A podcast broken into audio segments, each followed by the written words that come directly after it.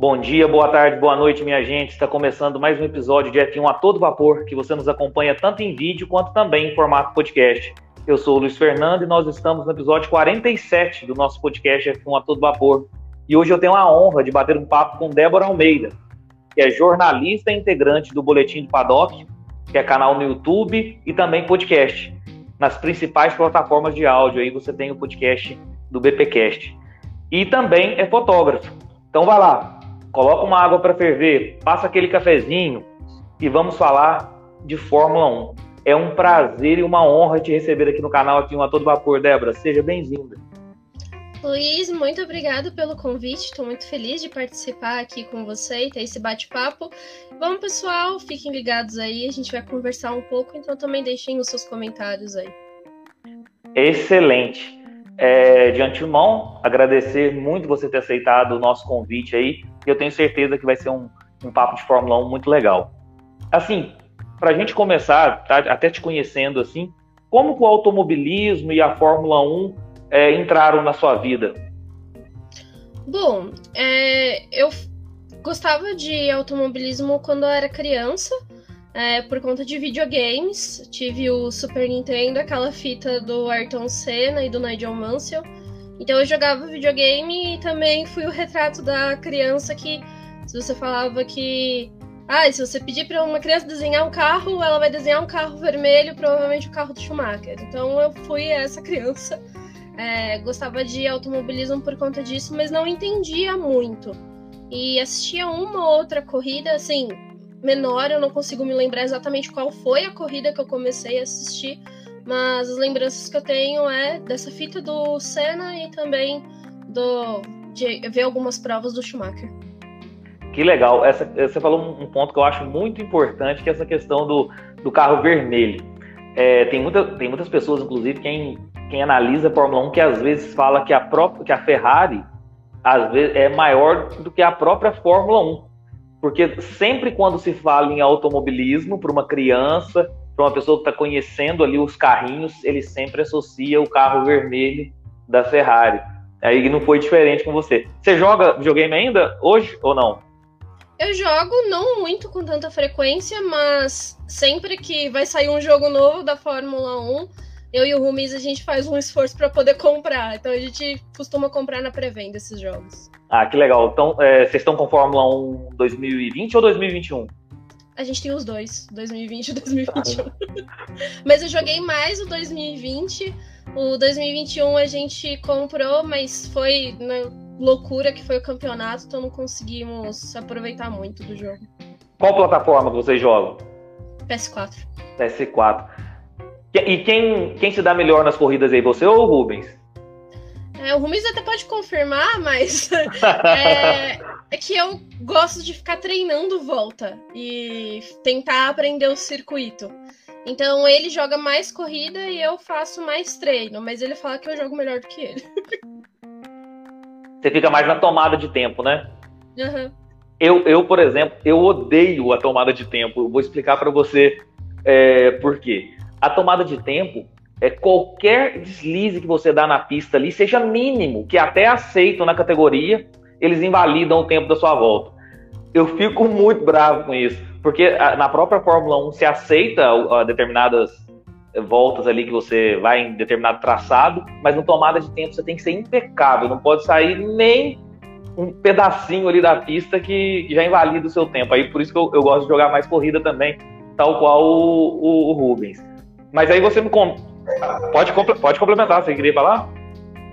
Então, é, essa questão da tomada de tempo é o que eu mais gosto, porque eu gosto de, de, prestar atenção bem nas partes do circuito, onde pode passar. A corrida acaba me deixando um pouco mais nervosa de ter que lidar com ultrapassagem e prestar atenção com quem tá do lado.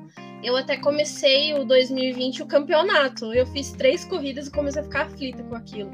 Mas as minhas pistas, assim, tipo, favoritas é pista de rua. Então eu, eu gosto bastante. Tipo, Singapura eu adoro. Sério? Uhum. Mas você consegue jogar em Mônaco? Porque eu não consigo de jeito nenhum. Meu Deus, é a única pista que às vezes eu pulo na carreira.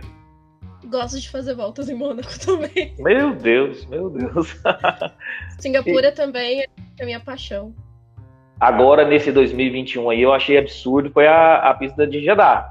Né? Nossa, achei difícil demais da conta. Meu Deus do céu. Tá... Bem complicado. É. E aí você contou, assim, como o automobilismo entrou na, na, na sua vida pessoal e na sua vida profissional. Quando que é, a questão do, do boletim de paddock, propriamente dito, quando que você falou, vou, vou falar sobre isso, vou comentar sobre Fórmula 1? Em é, 2009 eu voltei a acompanhar a categoria, e aí em 2010, né, quando o Vettel conquistou o primeiro título, quando realmente voltei a assistir Fórmula 1, eu acompanhava muito o Vettel. E na época tava com, tinha muita moda de ter Tumblr dedicado a um piloto. E eu comecei a escrever sobre o Vettel. Eu gostava de comentar sobre a corrida dele, falar alguma coisa sobre ele. E depois, quando eu conheci o Rubens, é, ele tinha já o boletim do Paddock num formato completamente diferente do que é hoje. E aí eu perguntei para ele, posso escrever algumas coisas sobre o Vettel ou sobre outros pilotos? Ele falou, ah, pode, tá? Aí fez o acesso para mim e eu escrevi algumas coisas. E em 2014, 2015, eu comecei a prestar atenção no que, no que outros sites faziam, né, de review de corrida, de como que era, e comecei a fazer o meu. Então era muito para eu poder ter os registros para mim das corridas que já tinham passado, porque eu queria que alguém é, contasse a corrida de uma forma que eu conseguisse me lembrar, não só falar o superficial às vezes.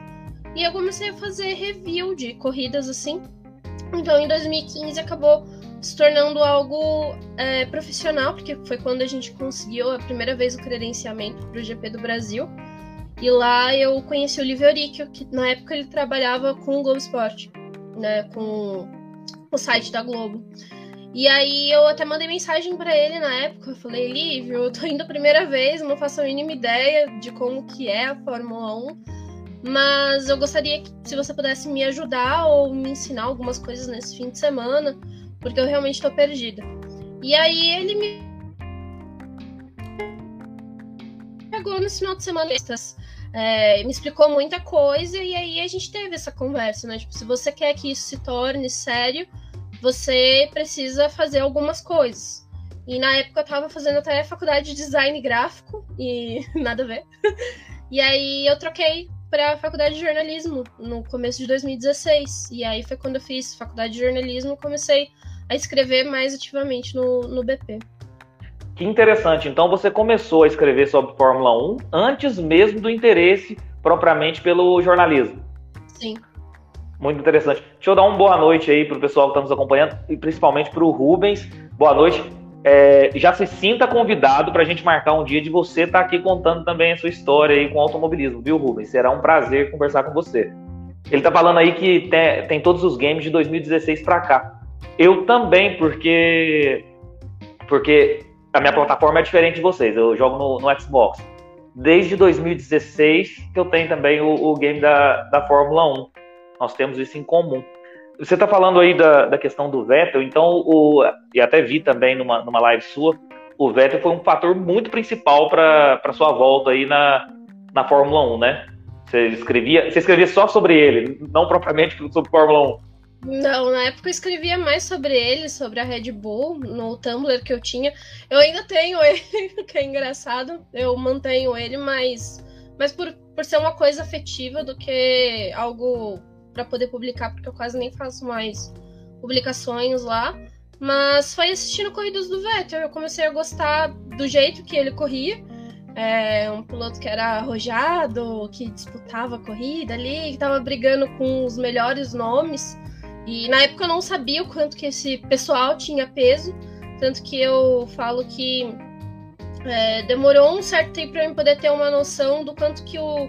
Do, do que o Vettel estava fazendo na categoria. Então foi só depois que passaram alguns anos que eu tive uma dimensão. Mas ele foi o fator responsável para eu poder acompanhar a Fórmula 1. Eu, particularmente, sou muito fã do Vettel. Eu acho que ele, com a idade que ele tinha, muito jovem, dominar o esporte do jeito que ele dominou a categoria ali da Fórmula 1 naquele tempo, e estou falando com Fernando Alonso, é, com Schumacher mesmo, mesmo de, de na, na Mercedes e tal, mas é impecável mesmo o Sebastian Vettel, para mim, um dos melhores de todos os tempos. Só que eu tenho uma questão, e até vou, fazer a pergunta primeiro para você. é, a gente sabe que depois do, da, da, Red Bull, o desempenho do Vettel não foi mais aquele Vettel que a gente foi acostumado a, ver. Eu, eu, vi muito o Sebastian Vettel na Red Bull e era muito fã dele, na verdade. O que, que você acha que foi esse fator determinante para o Vettel é, cair um pouco o rendimento aí? Então, é, teve também o fator do carro, né? A gente tinha um carro completamente diferente até 2013, depois teve aquela mudança de regulamento e as coisas começaram a ficar mais difíceis para ele poder se encaixar. Eu ainda acho que ele teve bons campeonatos com a Ferrari, quando a Ferrari ainda estava preocupada em fazer um carro para ele, em se preocupar com ele, mesmo ele tendo o Raikkonen ali do lado, que também era um grande piloto, depois é, com, correndo com o Leclerc, né? Mas eu acho que teve um, um pouco disso, assim, de do carro não ter sido sempre 100% é, preparado para ele. E o, na mudança de regulamento também a gente teve uma Mercedes que conseguiu achar aquele estalo, né? Do, de fazer um carro bom, de também ter um ótimo piloto guiando ali. Então, eu acho que o Vettel ele acertou muito a mão ali né, na época da Red Bull, porque tinha carro e homem trabalhando muito bem juntos. E na Ferrari ele teve um tempo de dedicação ali para ele, mas depois as coisas acabaram se perdendo, né? Eu tenho uma, eu, eu, tenho uma opinião formada sobre o Vettel, eu não sei até, até que ponto é, é certo ou não. Na verdade, é, é minha opinião. Eu acredito muito na geração de pilotos. Por exemplo, o Schumacher foi determinante, é, dominante naquela geração, o Vettel foi dominante naquela geração, o Lewis Hamilton está sendo dominante nessa geração, e eu acredito que a mudança de regulamento, porque alterou muito o carro, e principalmente a questão da, da era híbrida, eu acho que o Vettel talvez não tenha se adaptado é, assim para ser dominante no carro, entendeu? Porque ele era muito dominante na Red Bull. E a questão que eles falam também que o, Vettel tem uma questão da saída de traseira ali, que ele, que ele se adapta muito com, com a questão do, do reiki das, e, da, e da saída de traseira, que nesses carros da era híbrida foi, foi muito prejudicado. Então eu acredito que a era é, híbrida não favoreceu muito o Vettel ter esse excelente desempenho que ele tinha. Pelo menos é a minha opinião, mas eu não sei se, se tem fundamento ou não, sabe? É, ele chegou a falar algumas vezes que ele não estava se adaptando com esse carro. Né? Ele tentava entregar um melhor desempenho do que era possível dentro desses carros que foram construídos pós a época dele de Red Bull. Mas realmente o fator da traseira do carro era uma das coisas que ele falava em todos os projetos.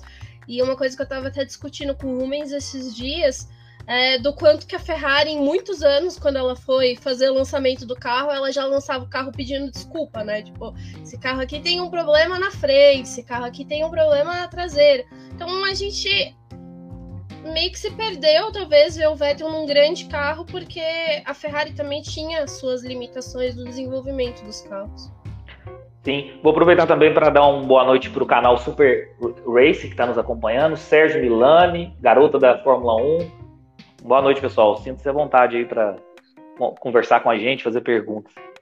É, e aí, tirando esse é, ainda nesse fator Vettel, eu estou insistindo nesse assunto porque é um dos seus fatores assim determinantes na Fórmula 1, porque começou acompanhando o Sebastian Vettel. O que, você achou dessa última temporada dele e o que esperar do Sebastian Vettel aí para essa nova temporada da Fórmula 1? É, no começo do ano passado, eu escrevi um texto falando sobre o Vettel é, eu achava que era um fator muito determinante a contratação dele na Aston Martin, que ele tinha muita coisa para poder acrescentar ao time. Isso eu não, não é, estive errado em nenhum momento, ele realmente trouxe mudanças muito importantes para a equipe. É um piloto extremamente técnico e também muito detalhista, então é, eu tenho muito otimismo com relação a isso. Ele pediu mudanças ali no volante, quando ele viu o volante da equipe, ele falou: Nossa, esse volante não é ergonômico, não faz nenhum sentido vocês ainda usarem ele. Vou sugerir uma mudança. Fizeram essa mudança para ele, fizeram uma mudança no software também e todos os processos que ele trouxe para a equipe. Então, eu ainda acho o Vettel um piloto muito completo, um piloto que é, tem muita coisa para poder agregar ao time. Acho que esse ano pode ser muito melhor. Mas é uma coisa que eu tava até falando com a Rafaela, a garota da F1, né? A gente tinha gravado um programa é, falando sobre isso, que a gente achava que ia ser, né, 2021, um ano da Aston Martin, pelo que ela tinha feito em 2020 como Racing Point. E aí, quando veio aquele balde de água fria, nem foi por conta dos pilotos, mas foi toda a questão do carro, né, desenvolvimento.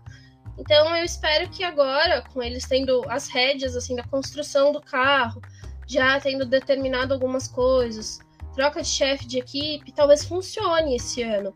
Mas eu ainda não sei muito bem o que esperar, porque assim, eu confio muito no que o Vettel pode fazer, mas eu acho que também a gente tem que ver como ele e o Stroll vão trabalhar quando eles tiverem um carro bom, né? Para os dois. Não o carro que foi em 2021.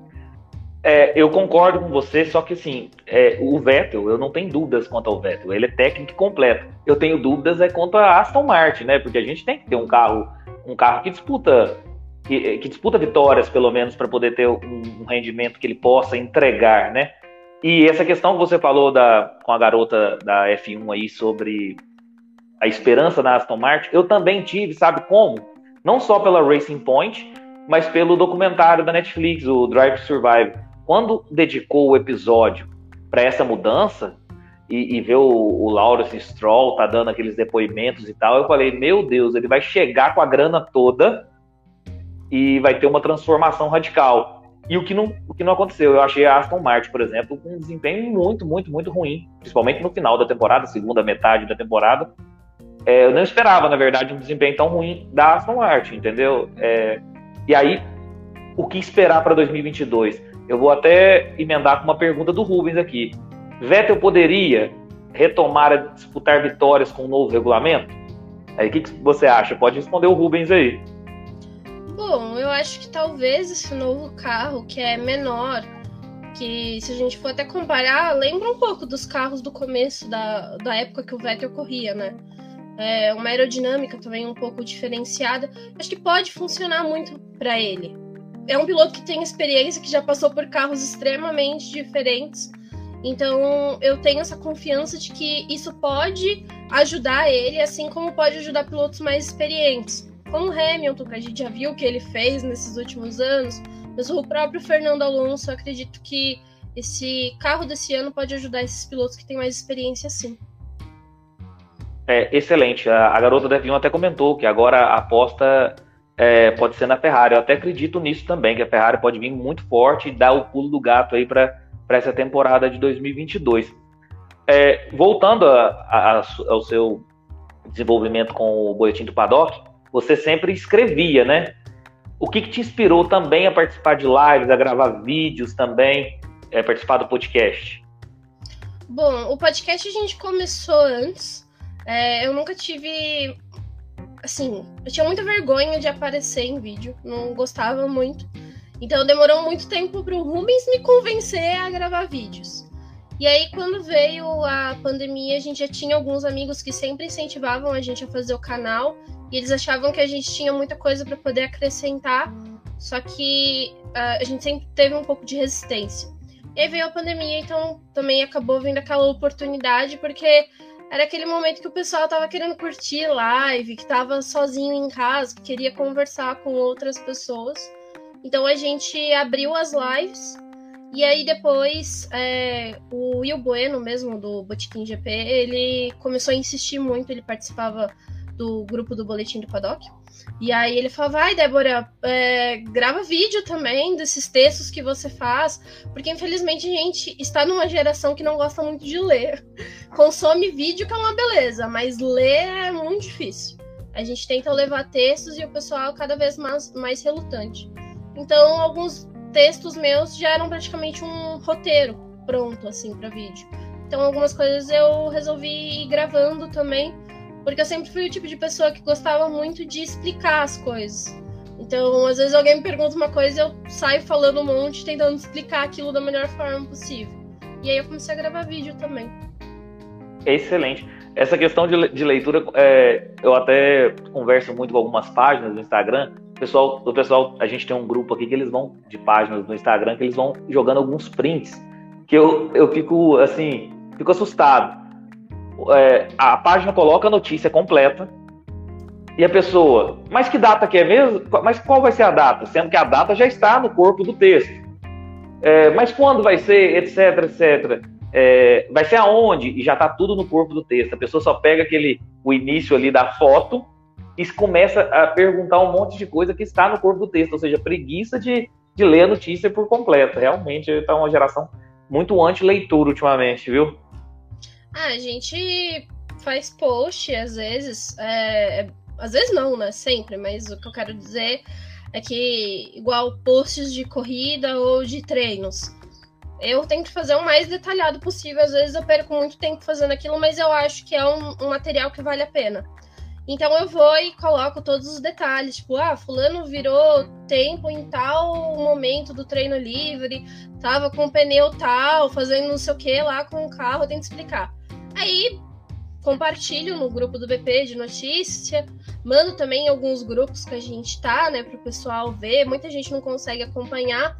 Aí depois, é, em que posição que o fulano terminou mesmo? Puxa, a gente abre o texto, sabe? Tá tudo sim, lá. Sim, a tabela tá lá no final, é só você ler. Desse jeito, mas é desse jeito mesmo. É, o boletim do Paddock, a gente estava até conversando, conversando em off antes aqui vocês cobrem o automobilismo em geral. Além da Fórmula 1, é, quais outros esportes a motor que vocês cobrem também, fazem cobertura, análises? Eu, bom, a gente fala sobre a Fórmula E, Stock Car. Tem o Eduardo Casola Filho que fala sobre a NASCAR e a IMSA, mas essas são as principais categorias, assim. E eu comecei também a falar sobre a Fórmula 2, porque é, é muito próximo assim da Fórmula 1 e dos novos talentos que estão chegando. Então, é as categorias que a gente acompanha. Mas assim, se tem algum brasileiro correndo, a gente também fica de olho para poder fazer algumas publicações sobre outras categorias. É, excelente. E eu acompanho na medida do possível o, o trabalho de vocês também. Já, já até a gente já conversou sobre isso.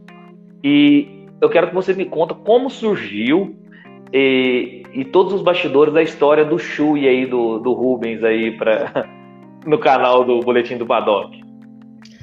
Bom, é, a gente tava querendo conseguir alguns inscritos no canal, que tava sendo muito difícil, assim, porque é, é, difícil de você levar o material muitas vezes, né? Você tá aqui produzindo, você tem ideia disso que às vezes demora para os vídeos subirem de visualização, para poder chegar até outras pessoas.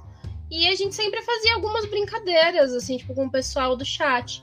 Até que teve um dia que a Clara, que é uma, da, uma das meninas também que acompanha muito as nossas lives, ela falou: Ah, por que, que vocês não inventam um chui aí para quando chegar a 2 mil inscritos, sabe? E aí a gente, tipo, começou: Ah, vamos fazer essa campanha aí de conseguir esses números.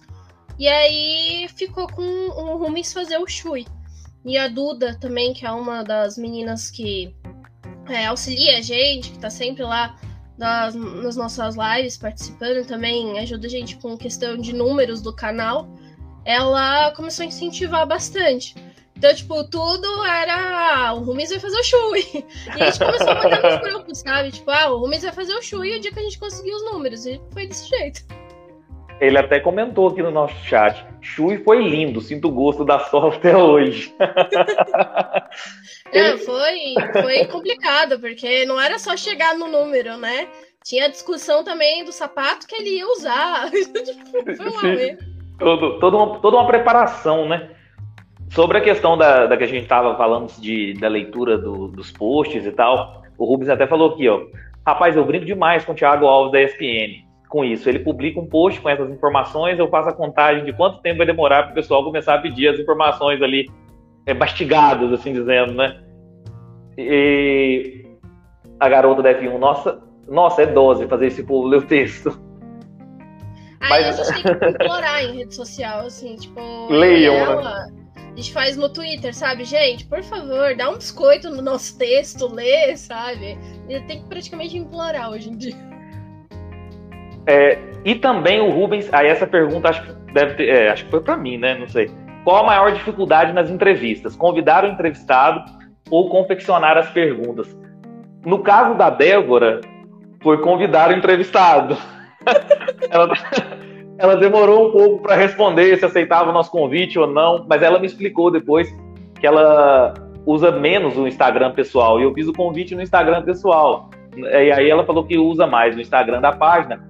No caso da Débora, convidar o entrevistado teve uma, uma dificuldade maior do que confeccionar as perguntas. Confeccionar as perguntas foi mais tranquilo no caso dela, porque eu já acompanho o trabalho de vocês, também vi um, alguma entrevista dela aqui, é, li sobre, né, para poder preparar as perguntas.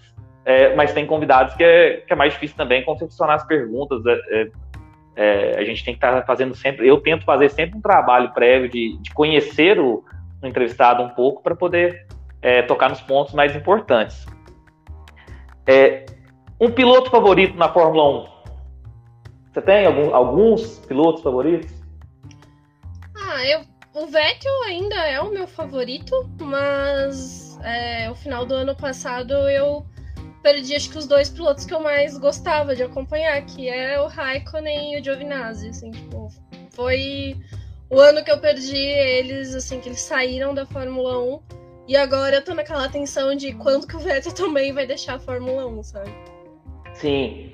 É, em, em, relação ao, ao Giovinazzi, você acha que tem alguma possibilidade de um dia ele voltar para a Fórmula 1? não sei, assim, é muito complicado, porque o, o Binotto, numa última entrevista que ele até tinha dado, é, comentando com relação a isso, ele falou que ele tem muita vontade que o Antônio volte, porque é um piloto da Ferrari, eles gostariam que ele estivesse no grid.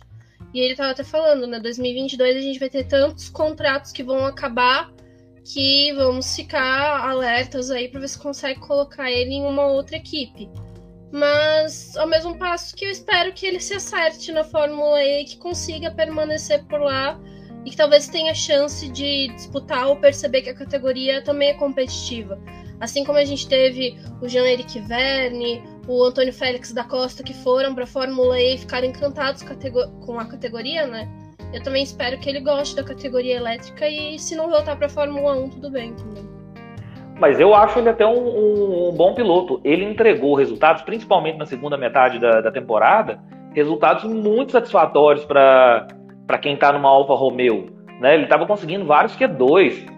E, eu, na verdade, eu até achei numa possível renovação, viu? Vou ser, vou ser sincero para você. Quando eu, segunda parte da temporada, eu comecei a ver os desempenhos que o Giovinazzi estava fazendo no Qualify e até nas, nas corridas em si, eu achei que poderia ter uma renovação, mas não foi o que aconteceu, infelizmente. É, a gente ficou naquela expectativa, né? Na verdade, era um ano que eu, como fã, mas como uma pessoa que acompanha a categoria, tava até tranquilo. Eu falei, ah, 2021 ele vai ter o contrato renovado.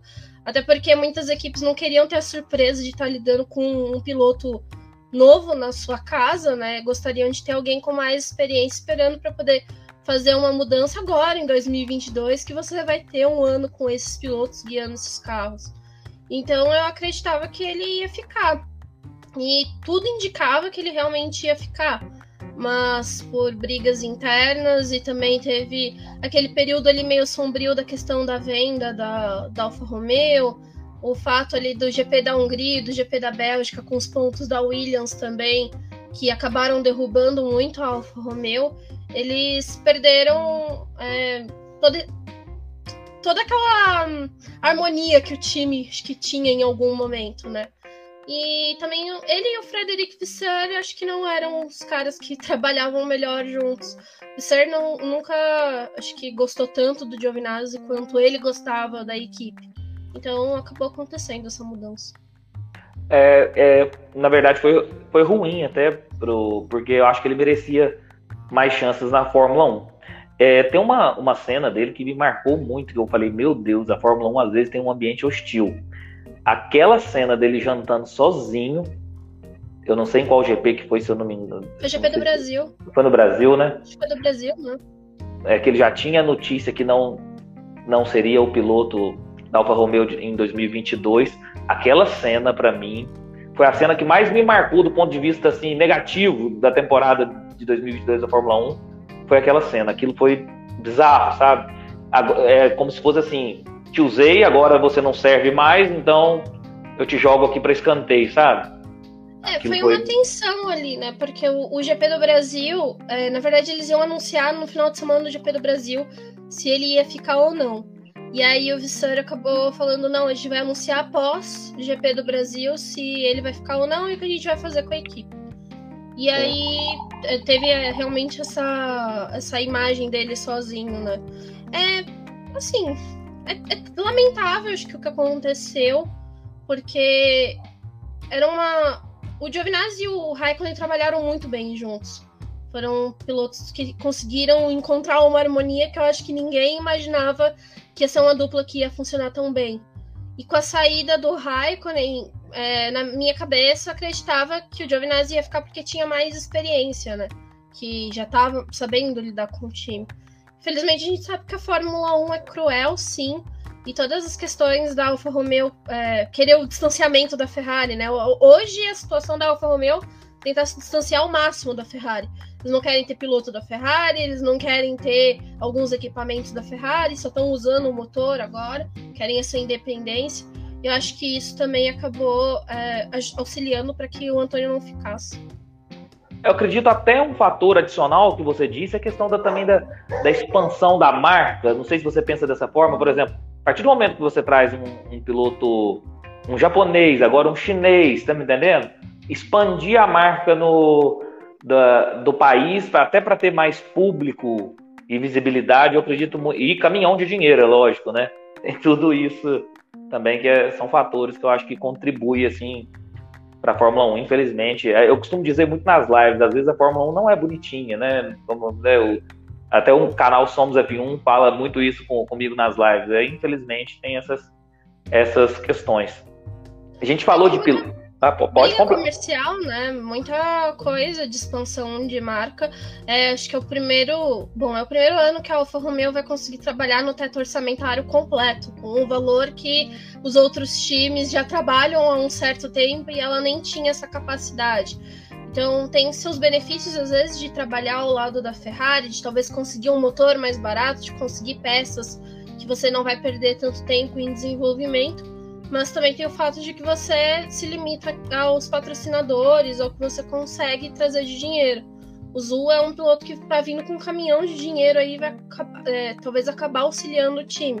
Eu tenho algumas controvérsias com relação a esse ano da Alfa Romeo, mas eu quero ver o que, que vai acontecer ainda. Aí o Rubens até colocou, o Guanaju será o garoto propaganda na China. Já pensa em dois GPs por lá. Completamente com razão, eu acredito é, tem essa questão da expansão da marca. Eu, por exemplo, eu acompanho muito também, é um do, do, dos esportes que eu gosto, eu acompanho muito a NBA. E a NBA é, fa tá, estava fazendo diversos jogos né, lá na China, no Japão, aqui no Brasil, como forma de, de expandir a sua marca, entendeu? Aí os, os uniformes do, das equipes iam já com o nome do, em chinês, do, dos jogadores, dos patrocinadores, etc para tentar expandir a marca. Então eu, eu acredito muito no que o Rubens falou aí mesmo. É, pode ser, teremos assim, talvez o GP da China aí mesmo. É, para eles, é, como categoria onde o, o dinheiro estiver indo, né? O dinheiro manda muitas vezes. Então a gente tem GPs que às vezes a gente não acha a pista tão emocionante, tão legal para a categoria, mas o dinheiro acaba falando nesses momentos e a gente também tem que levar em consideração que, infelizmente, é uma marca, né? O que eles estão vendendo ali não é só carros bonitinhos correndo e uma disputa. E vai muito além disso. Com certeza, mas com certeza. Eu, eu não sei se. Eu acho que eu fiz uma conta ano passado. Posso até estar enganado, porque eu vou falar de bate-pronto aqui. Mas eu acredito. É, se eu não me engano, ano passado nós tivemos um terço das corridas no Oriente Médio. Se eu não me engano os países do Oriente Médio, para ver como o dinheiro, quero, quero dizer isso, para ver como que o dinheiro domina o circo da Fórmula 1, aonde se investe mais. Até fiquei, é, fiquei sabendo também que Abu Dhabi, por exemplo, ela decide o campeonato porque ela oferece uma quantia de dinheiro superior aos demais GPs justamente para decidir o campeonato. Até fiz uma enquete justamente porque o pessoal estava falando que Abu Dhabi era um, era um pecado Abu Dhabi decidir um campeonato, entendeu? Porque não é a melhor pista para se, se correr e para decidir um campeonato. Mas tem a questão financeira que é movida aí a Fórmula 1, então, né? É, infelizmente. Não, e esse ano mesmo, o Bahrein. O Bahrein tá pagando para poder ter os treinos de pré-temporada. Barcelona não vai mais transmitir porque Barcelona não paga para poder fornecer os testes. Então as equipes vão para lá para Barcelona coletar vários dados, porque é uma pista extremamente importante para os times. A gente até reclama da corrida por lá porque conhecem muito bem aquela pista, né, com os olhos fechados. Mas o Bahrein tá pagando para poder ter um, essa pré-temporada exclusiva, que as imagens vão ser geradas apenas no Bahrein. Então a gente sabe para onde que tá indo o dinheiro. E a questão dessas outras pistas também, de pagarem e decidirem em qual momento elas querem estar no campeonato, isso realmente acontece na Fórmula 1.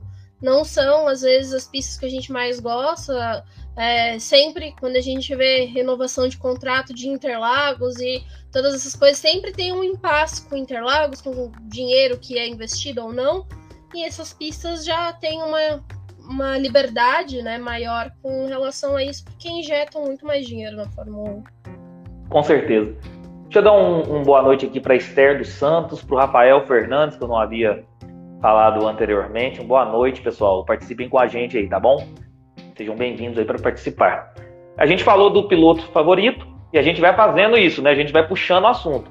Eu comecei com a pergunta do piloto favorito e a gente já falou de, do Oriente Médio já, e vai e vai seguindo o raciocínio. Agora, uma equipe preferida você tem? Então, é meio complicado porque eu comecei gostando muito da Red Bull. É, admirava em algumas questões ali que ela era bem diferente dos outros times mais tradicionais. Tinha o Christian Horner, ele questionava as outras coisas dos times, isso na época do Vettel, né? Hoje ele dá muita dor de cabeça pra Fórmula 1 em alguns momentos. Mas é, eu acho que os anos que o Antônio ficou com a Alfa Romeo foi um time que eu acabei me apegando de certa forma, mas não tem um time assim que eu torço. Até o pessoal acaba me zoando bastante porque eu fico pendendo, né? Tem hora que eu falo, ah, é a McLaren, dupla, não sei o quê. Aí depois eu falo da Ferrari. Esse ano eu tô falando que a Ferrari vai ir super bem, que vai disputar título, né? Espero que isso aconteça. Mas eu acho que não tenho mais tanta ligação assim. Eu gosto bastante da Alfa por conta disso, ainda vou continuar apoiando pela história do time. O Rubens é McLaren doente, não é isso? Com certeza. doente com a McLaren. É, Tem eu tava até tatuagem. Tem, ah, eu nem sabia. A McLaren, se eu não me engano, foi a única equipe que fez dobradinha na temporada passada, eu tô certo? Isso, em Monza. Em Na Monza. casa da Ferrari. Na casa da Ferrari aquele tapa na Ferrari, né? E foi a única, porque a gente tem uma, uma Red Bull e a gente tem uma Mercedes que são plenamente dominantes, foram dominantes, e nós tive, e tivemos dobradinha da McLaren, né? Por falar em McLaren, é, eu, eu vi, é, por exemplo, a McLaren começou na primeira parte da temporada muito bem. Eu acredito que ela, eu não sei se foi ela que caiu de rendimento ou se é a Ferrari que melhorou seu desempenho, seu desempenho na segunda parte da, da temporada que, que você atribui aí essa, essa questão da McLaren? O que, que você achou da, da McLaren aí na, na, temporada passada? A McLaren começou muito bem. Tava ah, cu. Desculpa, cuidado para não ter briga com o Rubens, né? Depois. Ah, não, mas o. Bom, quando a gente faz live, né? Eu aproveito para poder alfinetar ele com a, com a Ferrari, né? Obviamente. quando a Ferrari vai bem, a gente fala. Tadinho do Rubens. Mas é, a McLaren, ela tava um começo ali com o Lando Norris muito bem, um piloto que estava querendo se provar na equipe e teve todos os holofotes ali para cima do Daniel Ricardo, de querer mostrar quanto que era um piloto muito desejado para o time, que eles estavam muito felizes com essa contratação. E aí a gente teve o Lando que às vezes parecia até ser deixado de lado no time, mas que veio com muita força. Então eu atribuo aquele começo ali da, da McLaren com o Lando Norris muito forte e com uma McLaren conseguindo trabalhar muito bem com o seu carro. Obviamente, conforme foi passando né, a temporada, a McLaren ela foi se restringindo em questão de atualizações. Ela foi vendo que tinha alguns momentos ali que, se você introduzisse algumas coisas no carro, poderia ser que isso não ia é, funcionar muito bem com o desempenho do Daniel Ricciardo. Então, para que arriscar, já que estava tudo muito complicado? E eles começaram a perder um pouco de desempenho justamente por conta disso. De limitar suas atualizações também pensar no próximo ano, né? Que já era 2000, pensar em 2022, com o que eles queriam trazer para o carro. E depois a gente também teve é, uma coisa que é até difícil de falar se mexeu com a cabeça do piloto. A gente de fora até acredita que, um, de certa forma, assim. Aquela vitória do Daniel Ricardo, em que o Lando queria muito ganhar, que ele insistiu demais naquele rádio. E depois a gente teve aquela corrida da Rússia que foi desastrosa, né? Eles tinham a chance de ganhar e o Lando perdeu ali a, a questão do com o pneu, né? De fazer a escolha no momento certo. E ali também acho que a, a McLaren já tinha desandado. E a gente tem essa segunda parte do campeonato em que a Ferrari teve a dupla mais surpreendente esse ano. A gente, quem imaginava que o Carlos Sainz ia chegar na equipe e ia vestir tão bem aquele uniforme e se dar tão bem com, com o carro? Acho que ninguém contava. Então a Ferrari ela teve também uma dupla muito boa, que conseguiu pontuar muito bem. O Sainz, eu falo que é aquele piloto que a gente nem vê a corrida dele e de repente ele tá no pódio.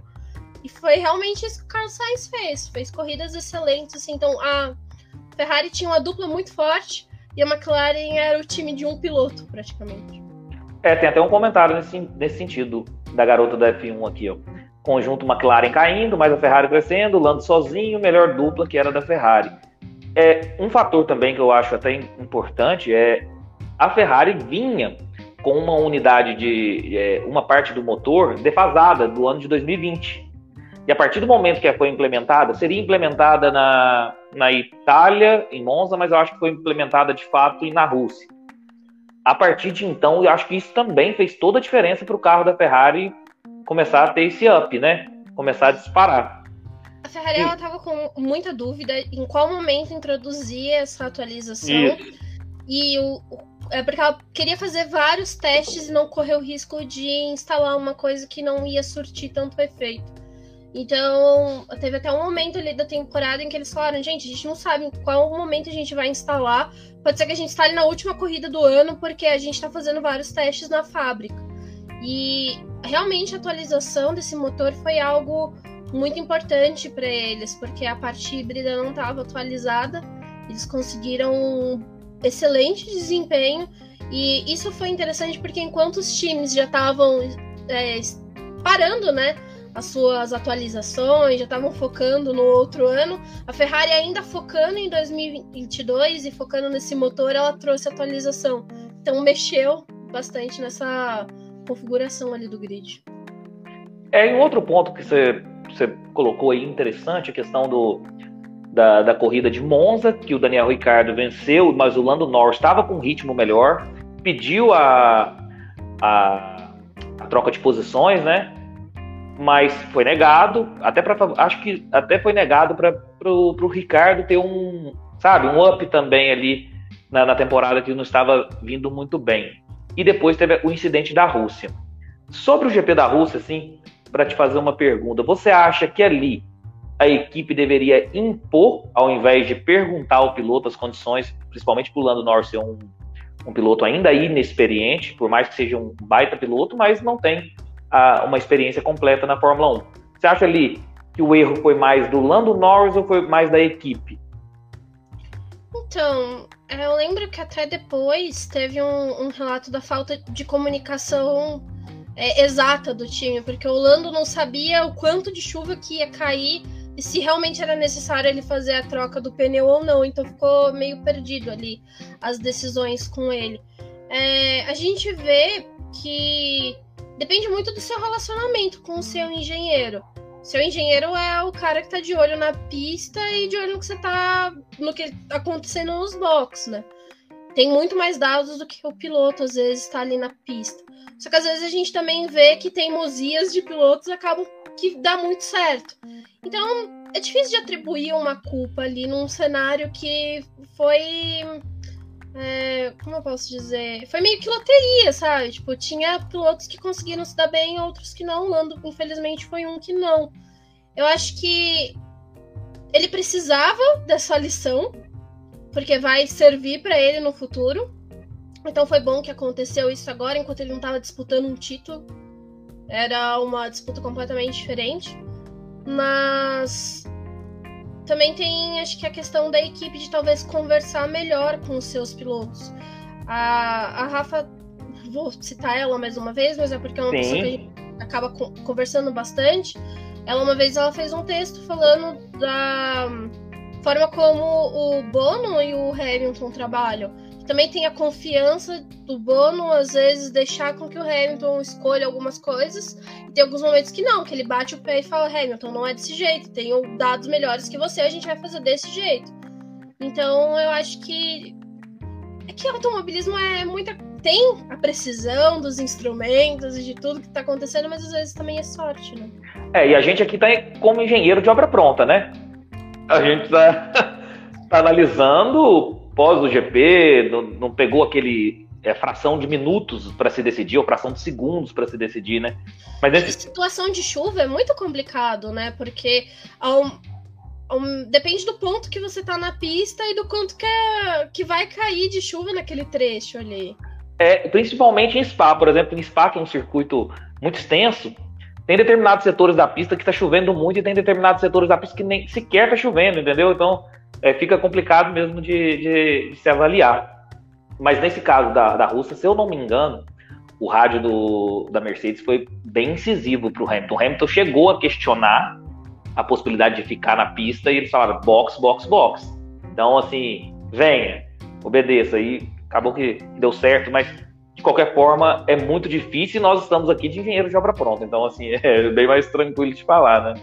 Ah, o Lando mesmo, acho que na época ele chegou até a comentar isso. Ele falou, mas eu não tive uma informação clara de se a pista ia mudar tão rápido.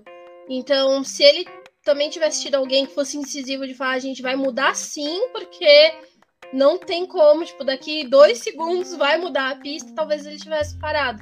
Mas a comunicação ali também falhou completamente. Verdade. É, indo agora para a questão do GP Brasil, é, quantos GPs Brasil você foi, assim, em loco mesmo? A gente vai desde 2014, é, mas aí a gente teve algumas divisões em, em arquibancada e como imprensa também. Certo. Então acompanha de perto, já faz bastante tempo o, o GP do Brasil de Fórmula 1. Qual que te marcou mais? Ai, eu acho que 2014 teve um fator de. É, eu nunca tinha ido a Interlagos, sempre tive vontade de conhecer o autódromo, então 2014 foi a primeira vez que eu fui e tive contato com o pessoal do podcast F1 Brasil, que a gente só conversava é, virtualmente, né? E o Rumis gravava com eles podcast também. E em 2015 que foi a primeira vez que eu fui é, como imprensa. Excelente. É, Agora, além de jornalista, eu, eu vi também até no, no seu Instagram, tem a questão da fotografia. Você é fotógrafo também. É, você, você mexe com a parte da fotografia apenas para o cenário do esporte a motor ou qualquer tipo de fotografia? Eu comecei fa é, fazendo fotografia literária, porque eu sempre gostei muito de livros e acompanhava muitos Instagrams que eram literários. Então, as primeiras fotos que eu tirei foi de coisas aqui em casa mesmo, vendo, fazendo composição de livros. E hoje, né, só com fotografia de automobilismo mesmo. Entendi. Na minha casa também, a minha esposa é viciada em ler, sabe? Tá com, tem um Kindle lá que ela vai, vai lendo todo santo dia ela lê. Lê, lê muito livro mesmo, principalmente no Kindle. É, e esporte a motor, que agora que você está se dedicando mais nessa questão da fotografia. Qual, qual modalidade que você já cobriu? Eu, em 2019, foi quando eu tive contato maior com outras categorias, que foi quando eu conheci a Porsche de perto, já tinha feito algumas fotos da Stock Car, mas completamente no, na posição de ainda jornalista, mas muito longe da, de ser fotógrafo por causa dos espaços que eu conseguia para poder tirar foto não era em pista. Mas em 2019 eu tive esse contato com a Stock e com a Copa Truck também, que acho que a Truck foi uma das que mais me surpreendeu de ver os caminhões tão de perto e de tirar foto deles, porque é uma coisa assim surreal. Mas as que deu as fotos mais bonitas que eu acho é a Porsche, porque não tem o que falar daquela categoria, assim. Os carros são maravilhosos e parece que acho que a pista casa tão bem com eles que você tira fotos assim que ficam belíssimos. Sim, e a gente estava até conversando em off aqui, é, que a gente vê o trabalho pronto, a foto linda, maravilhosa ali para a gente estar tá olhando, analisando. Conta um pouquinho aí dos perrengues que é ser fotógrafo, que você estava contando aí em off para mim. Bom, gente, não é, não é fácil, é, como você, como o Luiz falou, né? A gente só vê o retrato ali do outro lado, né? Porque o lado de quem tá tirando a foto mesmo não é tão fácil. É, eu não peguei situação com chuva, como alguns fotógrafos acabam pegando nos finais de semana que eu peguei Interlagos foram até mais tranquilos. Foi uma situação assim, começou a chover, mas as atividades da pista estavam acabando. Mas Bom, é saber que você vai chegar e vai na sala de imprensa de manhã e vai voltar tarde quando tudo da pista acabar. É, Interlagos, quem vê às vezes da televisão acha tudo perfeito, mas Interlagos é praticamente um grande morro. Você sobe, sobe, sobe em várias partes dele, tem buraco, tem é, ferro exposto, tem coisas assim que pessoas que vão há mais tempo até falam, ó, oh, aquele trecho eles estão um pouco mais de cuidado. Não tem, tipo, cadeirinha pra você ficar sentado, não. Você senta na grama mesmo, rola no chão, volta tudo sujo depois pra sala de imprensa. É um trabalho bem intenso você ir pra pista para poder fazer fotografia e você tem que estar sempre ligado, porque a gente tá falando de máquinas, né? De, no, no caso de uma Copa Truck, a gente tem as zonas que não são permitidas os fotógrafos passarem, mas é uma grande red zone quando a Copa Truck tá correndo, porque se aquele caminhão escapa, independente do trecho que você tá na pista, é perigoso. Então você pode se acidentar. E quando você tá tirando foto, você tem que estar tá prestando atenção também, tipo, no, nos outros fatores, né? Você não pode ficar também só concentrado ali. Sim. É, eu acredito que seja, seja difícil também você pegar o, o melhor ângulo ali para fazer uma foto do, de um esporte que tá 200 km por hora, 250 km por hora, né? Então, assim, é, complicado, né? É bem complicado, mas eu recomendo para quem vai para essa área da fotografia estudar um pouco os outros fotógrafos que já fizeram fotos, porque quando você, eu pelo menos das vezes que eu fui, eu tive também a, o fato de ter alguns fotógrafos ao meu lado me explicando, mas muitas das fotos que eu fiz eram de lugares que eu andando na pista eu reconhecia da onde foto de tal pessoa tinha sido tirada. Então você começa a ter uma leitura também. E a questão do equipamento é assim, bom, quando eu comecei a tirar foto, quando eu ainda não ia para pista, é, eu confesso que eu tirei algumas fotos no automático, assim, da câmera nas configurações que estavam em automático para poder aprender. Depois foi questão de estudo mesmo, tipo, verificar as, as condições do seu equipamento e da situação da pista para poder fazer as fotos. Ah, comentaram aqui, ó olha, as fotos da Porsche Cup da 10 são as melhores. E pergunta, qual a melhor sala de imprensa e por que a da Porsche Cup? Quer comentar sobre isso? Eu comento.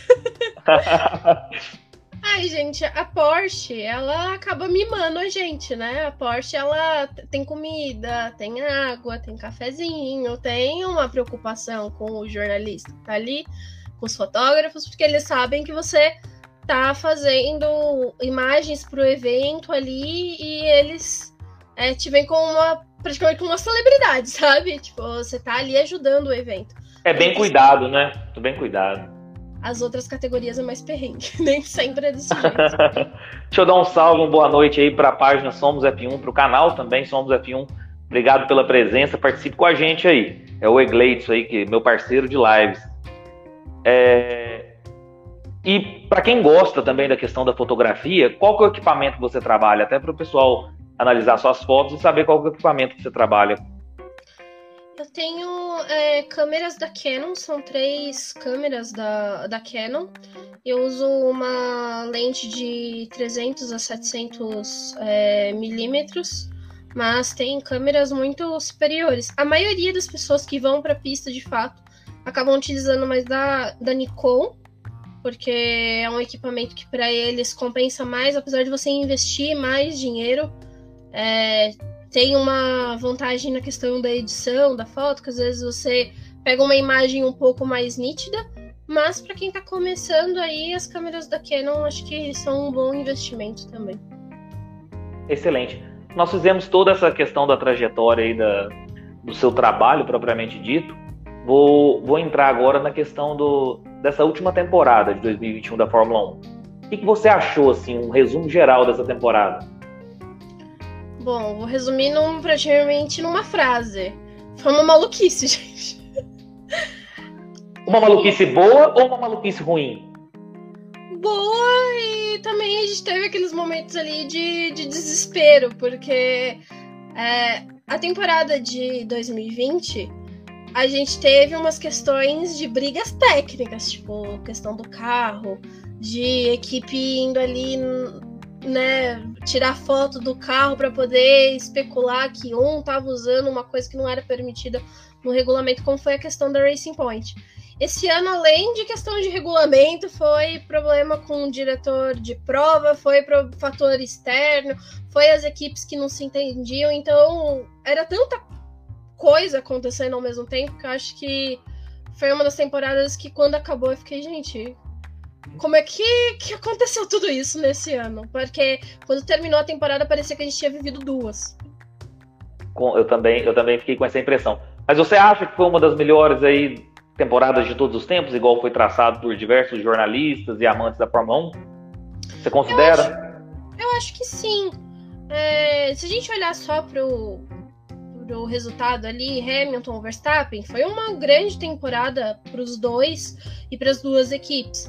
Mas se a gente também olhar para o restante do grid, é, acho que uma das disputas assim que eu mais gostei de ver, pelo menos, foi a briga ali do quinto lugar do campeonato de construtores, porque também era ponto por ponto, Aston Martin, AlphaTauri, Alpine brigando ali também trouxe uma coisa muito gostosa para a gente poder acompanhar. E depois a briga da Ferrari e da McLaren, que acho que não tenho o que dizer. Então foi um campeonato muito completo, não foi uma disputa só dos primeiros concorrentes. É, posso estar enganado novamente, porque eu estou sem, sem todas as análises aqui, então é de bate-pronto. Se eu não me engano também, 13 pilotos no pódio. Posso estar enganado, mas se eu não me engano, 13 pilotos também tiveram pódios em 2021. O que mostra essa questão que você está falando aí, dessa dessa maluquice que foi a, a, a temporada de 2021. A gente estava acostumado sempre com, com a dominância da Mercedes, e esse ano a gente teve pódios assim inusitados, como uma dobradinha da McLaren, né? Uhum, Pierre Gasly conseguindo novamente ao pódio, né? Carlos Se Sainz. Sebastian Vettel. Também. No pódio, é, né? Com, com o equipamento que ele tem, é, é uma surpresa. Não é uma surpresa do ponto de vista do piloto, que é sensacional, mas do, do ponto de vista do equipamento que ele tem, né? E realmente. E, e, e do ponto de vista da, da cobertura da, da Band, o que você achou da cobertura da Band aí da Fórmula 1? Então, é, é, meio complicado porque eu não só consumo as coisas que, que a Band passava. É, como jornalista, em alguns momentos eu fiquei frustrada com a cobertura da Band porque eu achava que poderia ter um pouco mais de análise e um pouco mais de pesquisa com relação a algumas coisas que eram faladas na transmissão. Para gente que trabalha aqui com conteúdo independente, é muito difícil da gente atingir muita gente que acompanha automobilismo. A gente atinge um nicho do nicho que é super limitado. Então. Eu sei como é isso. pois é. Então, às vezes, eu publicava uma matéria falando X coisas de um carro e eles falavam uma coisa completamente oposta. E aí se torna desgastante, porque aí parece que quem tá mentindo é você. Tipo, é você que não fez a pesquisa, é você que não postou aquilo da forma como era. E eles, por terem uma visibilidade muito maior do que eu, que vários canais aqui do YouTube têm, é, não conseguem desmentir certas coisas. Então, nesse sentido, para mim, às vezes se tornou um pouco exaustivo ter que lidar com essas coisas de, putz, vocês estão falando. É que assim, é, as pessoas não sabem muito bem como eu acompanho Fórmula 1, mas eu fico com o lifetime dos carros ali e eu presto mais atenção no lifetime, nos dados que tem ali, do que mesmo na corrida em si. Então depois eu acabo até assistindo a reprise para poder ver só a corrida. Então, ah, teve uma bandeira amarela e eu olho para poder ver o, como que aquela bandeira amarela aconteceu, como que aquela bandeira vermelha aconteceu. mas nem sempre eu fico olhando muito pra, pra pista. E eu também, às vezes, eu me isolo tanto naquilo ali que eu não presto muita atenção no que eles estão falando. Mas nesse ano eu acabei, em alguns momentos, tipo, mas você tá falando disso mesmo? Então, é, foi exaustivo nesse sentido. Eu acho que conseguiu atingir uma, algumas pessoas que não acompanhavam, mas também perdeu um pouco da sensibilidade com as pessoas que já acompanhavam a categoria. Excelente seu comentário, e eu quero até te instigar numa, numa, num debate sadio sobre isso. Eu tive um convidado aqui é, na semana passada, o, o Cássio Politi, e ele, e ele falou um pouco do oposto, e agora eu até quero te instigar sobre isso por um sentido. Eu entendi completamente a sua crítica, que é muito válida para nós, que temos uma questão mais analítica do conteúdo da Fórmula 1. Realmente, às vezes, eu acredito que, que a Band pode, possa ter tido conteúdos muito simplistas, né? Mas você não acha que essa simplicidade e menos a questão analítica atrai um público talvez que não entenda muito da Fórmula 1 e comece a ter interesse? É, por exemplo, até para alimentar melhor esse debate, a questão da geração Drive to Survive. Eu vou dar um exemplo prático meu. Eu sempre acompanhei a Fórmula 1 há muito tempo mas a minha esposa nunca, nunca tinha acompanhado as corridas. Até ela assistir a temporada da Netflix do Drive to Survive. Aquele conteúdo, simplificando um pouco a Fórmula 1 com bastidores e tal, trazendo assim para pro, pro, pro popular, instigou ela a querer assistir a Fórmula 1. Você não acha que talvez a Band esteja preocupada? Isso é só para alimentar o debate mesmo. Preocupada em, em não só dar o amparo para quem já é analítico, quem já entende do esporte motor, e trazer esse público jovem e novo? Então, eu acho que, que tem essas formas também de pegar esse público mais jovem ou que não acompanha tanto a categoria. Eu acho que tem estratégias muito boas para poder fazer isso e acho que funciona. Mas a gente também vê uma galera que chegou agora que quer consumir coisas fora do que a, a Band tem. E às vezes nem consome só o conteúdo da Band, consome conteúdo de canais como os nossos, ou coisas da própria F1 TV, porque começaram a gostar de algum piloto e querem acompanhar aquele piloto, né?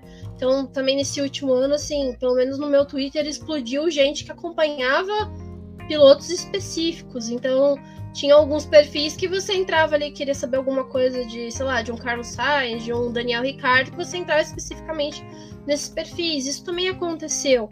Mas eu acho que é, talvez o público que a Band pega, sim, pega uma parcela jovem, mas também me preocupa pelo sentido de às vezes pegar algumas pessoas mais velhas que também não acompanhavam tanto a categoria e tem a, a dificuldade para poder assimilar o que, que é verdade ou não.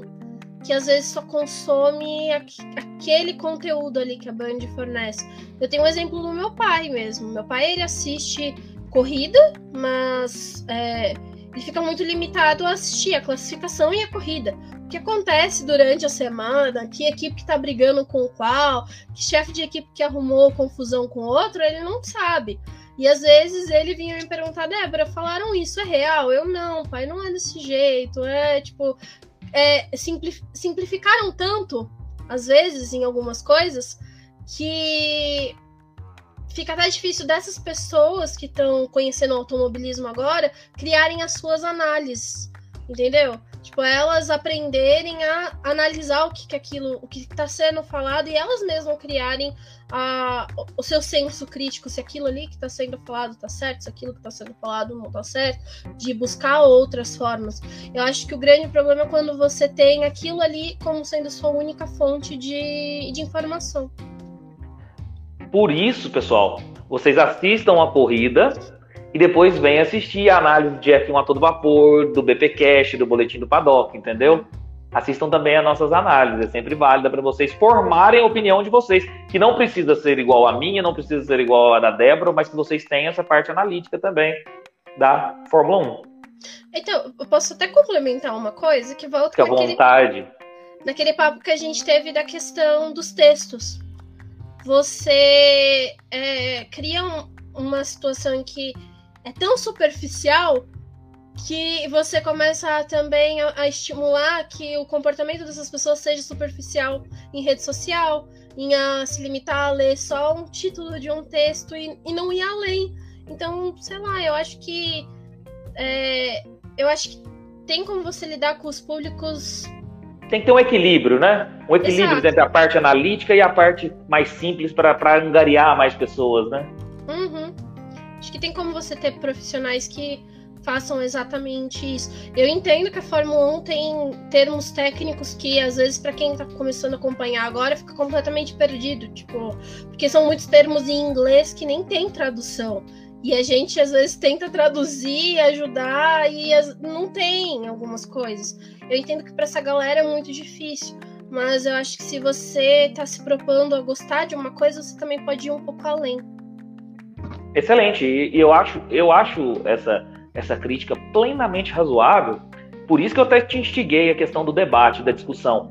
Porque eu também já vi de, de outro lado a questão de, de trazer mais público, mas eu acho que talvez o, o essencial seria o equilíbrio mesmo, o equilíbrio tanto de trazer, de angariar mais pessoas para o esporte, inclusive a Band teve uma audiência até absurda da, da Fórmula 1, quanto também trazer mais informações, uma informação mais detalhada, mais precisa, mais técnica, até para não gerar desinformação. Foi o que a, achei muito interessante essa questão da que a garota da F1 colocou, gerou desinformação. Em alguns momentos, talvez.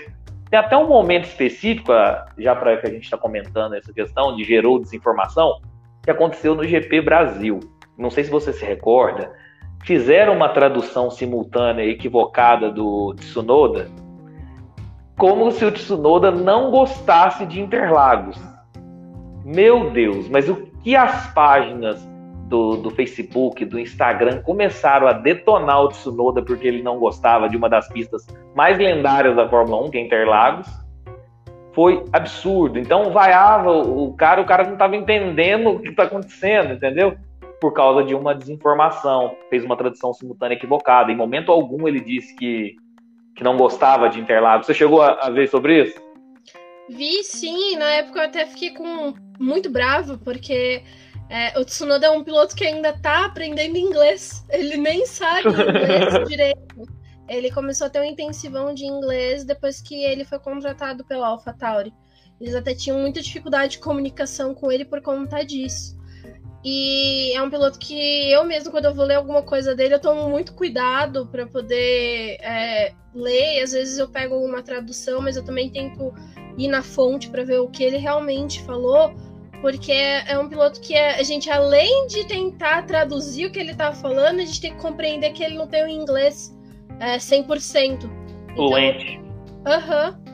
E é muito complicado, sabe? É, foi uma situação bem desagradável. E já é um piloto que estava recebendo um hate absurdo em rede social, que já não tem muito suporte em vários momentos. E aí, ainda vou poder completar, teve essa, né? Sim. É, já que você falou dessa, dessa maluquice que foi a temporada 2021, em geral, e pode comentar o que você achou sobre as decisões dos comissários aí durante essa temporada. Acertada, não acertada, o que, que você achou sobre as decisões dos comissários? Eu vi muita inconsistência em vários momentos e uma forma de tentar é, manter a chama do campeonato ali da disputa acesa. Então, ir empurrando algumas coisas para você ter aquele campeonato disputado até o final. Eles conseguiram, obviamente, de bandeja, assim. A gente vê uma Red Bull que conseguiu um carro melhor para poder disputar esse campeonato, né? Mas também teve, em contrapartida, os, os problemas que a Mercedes teve com o seu carro, então isso já foi um fator muito bom. E aí, conforme foi andando a temporada, a gente teve essas decisões que foram bem complicadas. Em alguns momentos eu vi muita é, eles sendo muito equivocados e tentando equilibrar as coisas. Então, tinha dualidade, tinha questão da análise, às vezes ignorava o regulamento da forma como estava sendo. É, como ele estava ali, né, exposto. Então, acho que foi bem, bem ruim, assim, porque a gente teve. É difícil de falar manipulação, mas de certa forma acabou que aconteceu uma manipulação quando você começa a interferir nos resultados. E aí depois tem o final da temporada em que alguns momentos não queriam interferir em algumas situações da pista que no começo do ano tinham interferido. Então, tipo, você interferir ou não interferir, você de alguma forma tá fazendo alguma coisa com o campeonato. Sim. O que você pensa desse livre acesso, por exemplo, que o, os diretores da equipe têm com, com os comissários, assim, de poder, de poder é, bater de frente e, e, sabe, e falar várias coisas durante a corrida com os comissários? Tanto do lado da Red Bull quanto do lado do. Você, você acha que isso prejudica? Então, eu é, foi uma comunicação interessante até, de um certo ponto, porque eu não imaginava que era tão intensa assim, de realmente bater boca no momento que as coisas estão acontecendo. Mas eu acho que também o fato de ter as equipes ali passando coisas, às vezes, né, muito imediato, é, acaba influenciando também na tomada de decisão, ainda mais se for uma pessoa que parece que não é tão preparada para poder lidar com essas coisas. Porque encheção e questionamento das equipes sempre teve. Mas até que ponto que a pessoa que tá ali era tão capacitada para poder ter jogo de cintura para lidar com todos, né? É, você entrou num, numa seara que eu acho muito interessante. Até cheguei a comentar isso em lives. Talvez o despreparo seria por conta da gente ter uma dominância extrema da Mercedes que não te dava serviço, que não te dava trabalho. E a partir do momento que a gente teve uma temporada que houve disputa de fato pelo título, é, que pode ter gerado aí essa, essa. A gente às vezes, que eu quero dizer é o seguinte: talvez anteriormente não se teve um preparo devido porque estava fácil, tá me entendendo? O campeonato de 2020 é muito fácil, você não tem trabalho, porque a Mercedes é plenamente dominante. O Hamilton ganha não sei com quantas corridas de antecedência. E talvez esse ano, tendo disputa, deveria talvez ter se preparado mais um comissário melhor para tomar essas decisões. É um, assim gera essa, né, esse pensamento. Eu, não cheguei a pensar muito sobre esse assunto, sobre essa questão que você está me fazendo agora, mas eu acho que é necessário você ter uma pessoa que você pode confiar que ela tá ali para poder agir dentro do que é esperado dela, que ela saiba lidar porque ela tá dentro de uma competição. E acho que a partir do momento que você é, se dispõe a trabalhar como Fórmula 1, você sabe que você está trabalhando com os melhores times e com os que mais podem te encher o saco durante a temporada. Porque a gente teve, um, como você falou, né, um ano de 2020 em que a gente tinha a Mercedes indo muito bem ali, não dava tanto trabalho. Mas a gente também teve uma Racing Point. Então, como que você lidou e conseguiu gerenciar com todos aqueles times? Porque teve uma hora que eles precisaram dar um basta na Renault, né? Tipo, chega, a gente não quer mais protesto, a gente não quer mais ouvir falar sobre isso. É, tiveram um pulso firme ali. Em 2021, eles ficaram completamente perdidos. Então, eu, é, eu sinto que teve um despreparo. Te teve uma pré-emoção ali em 2020 com outras equipes, mas que não souberam gerir tão bem. É, tão bem podendo fazer a, a questão de engenheiro de obra pronta, porque a gente está aqui já para debater o que já foi feito. Sua solução ideal para o GP de Abu Dhabi, o que, que, seria? A partir do momento do, da colisão do, do Latifi. Bom, ou, ou tivesse dado uma bandeira vermelha, acho que talvez uma bandeira vermelha fosse algo mais justo, porque infelizmente também violam o, o, regulamento ali na questão de deixar todo mundo mexendo nos carros. Mas já que isso já estava sendo uma prática feita em vários GPs, não ia ser um problema fazer isso naquela corrida. Então, para mim, acho que deveriam ter paralisado a corrida, deixa todo mundo trocar pneu e libera a corrida para poder a gente ter aquela parte final ali da prova é, em desempenho pleno. Mas a partir do momento que deram continuidade ali, eu Débora, acho que deveria ter encerrado com o safety car, porque a gente já viu outras corridas encerrando com safety car e por mais que a gente tenha, né, vários comentários do pessoal de não gostar que a corrida termine daquela forma, talvez fosse a melhor condução ali, já que em outros momentos escolheram por isso também. Não, excelente. Como eu digo, é, é, é a sua opinião e, está mais que certa você expressá-la. Eu, eu, vi umas, uns comentários aqui que a gente pode comentar que eu acho interessante. Que a Esther dos Santos, a Liberty Media deixou muito, muita coisa exposta.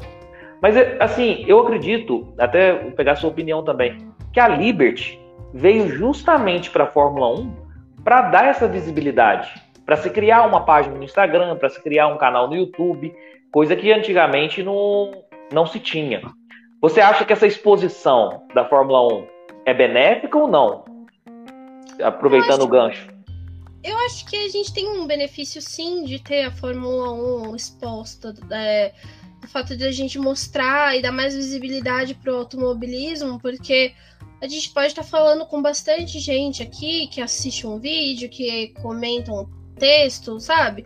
Mas é uma categoria que ganhou uma, mais proporção depois que também foi comprada, porque teve esse plano de expansão entre as mídias sociais, de mostrar que os pilotos, né, de certa forma, retomar aquela coisa do heroísmo, de você ter um piloto ali que é um herói, que tá batalhando por alguma coisa na pista, é, dá essa, essa visibilidade. Mas eu acho que a questão que a Esté quer falar é das questões erradas também que tinha na Fórmula 1 e que com essa exposição de dar o show, de querer entregar muito, de querer ter essa visibilidade, de mostrar que é um esporte muito grande, também acabou mostrando que tem algumas falhas, né? Com certeza. E eu acho que isso sempre aconteceu. É porque agora a gente tem o acesso a essa informação, né? O veículo de informação agora exposto, mas sempre aconteceu. É... é e, e fora que, assim, não é só a, a Liberty, né? A Fórmula 1 também mostrar os bastidores. Os times tiveram a liberdade de mostrar os seus bastidores. Então, ao longo da temporada, a gente tem também inúmeras séries dos próprios times, dos próprios pilotos, mostrando as, as insatisfações deles, as coisas que estão acontecendo na pista, troca de funcionários, que era algo que a gente não tinha. Então, hoje também a gente consegue ter uma, fazer uma análise melhor do campeonato, tendo essas coisas mais à mostra. Sim.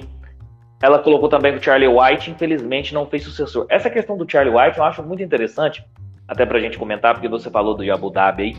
Me parece, o que foi me passado de informação, é que o Charlie White mesmo, ele não gostava da, do término da corrida com safety car. Ele achava que prejudicava o espetáculo, embora você também tenha opinião livre de achar que poderia terminar com safety car, isso aí não vem ao caso. Eu tô dizendo que ele não não gostaria que terminasse safety car. Eu acho que foi por isso que o Michael Masi tomou aquela decisão de não terminar a corrida com safety car, embora talvez uma decisão contraditória, uma decisão que, que várias pessoas comentaram de diversas formas, mas eu acho que foi por isso que ele não quis terminar a corrida com, com safety car, para deixar o espetáculo. Mas talvez o, o melhor do espetáculo seria uma relargada, então seria a bandeira vermelha.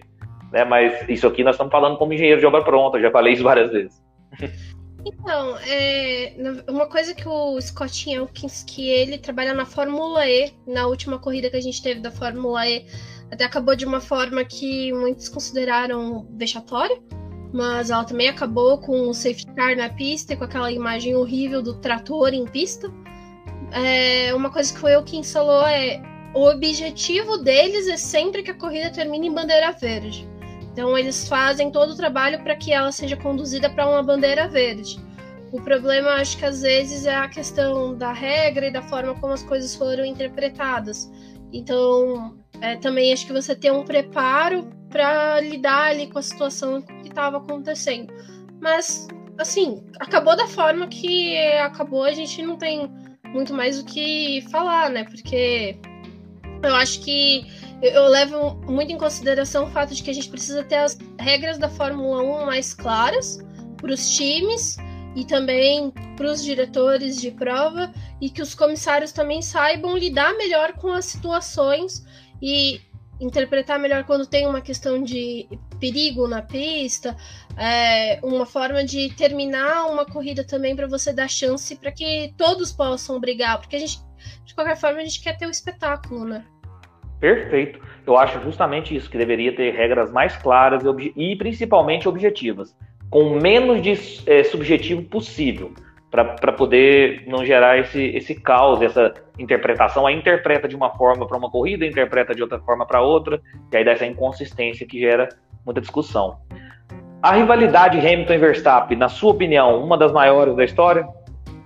Foi, foi sim. Foi uma grande disputa. Acho que a gente viu um piloto com muita experiência, é, que já tinha.